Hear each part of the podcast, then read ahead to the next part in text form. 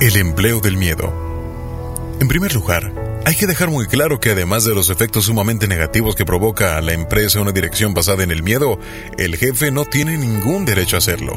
Cuando se manipula a las personas con el miedo, no hay un buen resultado. No hay un ambiente como la libertad, de verdad y de unidad. Ese ambiente hará que hagamos todo lo que nos corresponde, con diligencia y para bienestar de la empresa.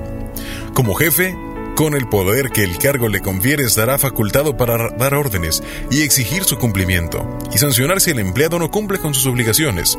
Lo que el cargo no le da es el derecho de abusar de las personas, de presionarlas de manera injustificada y a generar tensión insoportable, en definitiva, a no tratarlas con el respeto que se merecen.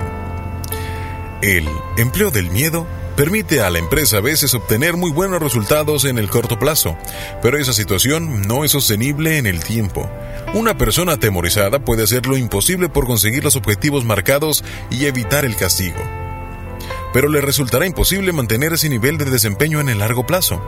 La tensión, el estrés, el temor le irán mermando la efectividad y la productividad. Al cabo de un tiempo, nos encontraremos ante un empleado totalmente inutilizado, una persona paralizada, que no puede dar lo mejor de sí misma. Si el director de la empresa aplica el empleo del miedo, ese se va transmitiendo en los rangos inferiores, afectando en todos los niveles de la empresa. Se genera una atmósfera que favorece la intriga, los celos, los odios, los atropellos y los enfrentamientos. Todo vale con tal de sobrevivir.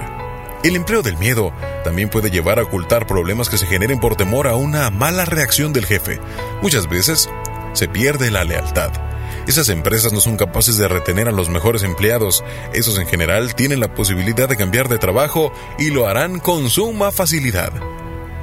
Es llamativo ver lo expandido que está el sistema dentro de las empresas. Es que ese método de gestión se muestra a veces muy efectivo en el corto plazo, pero en el largo plazo es un fracaso para cualquier empresa.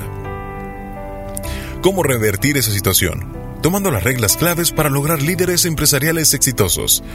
Un buen líder es un buen maestro. Comparte experiencias y conocimientos de una forma sencilla, clara y práctica. Es la mejor manera de contribuir al buen desarrollo de los subalternos. Un buen líder es un buen constructor.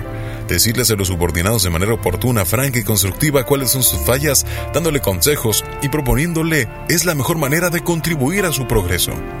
Un buen líder es solidario, asume los fracasos y los errores que pueda cometer su equipo y se solidariza con su gente. Un buen líder toma decisiones delicadas. En vez de aplazar o pasarle la responsabilidad a los subordinados, el líder responsable tomará las decisiones.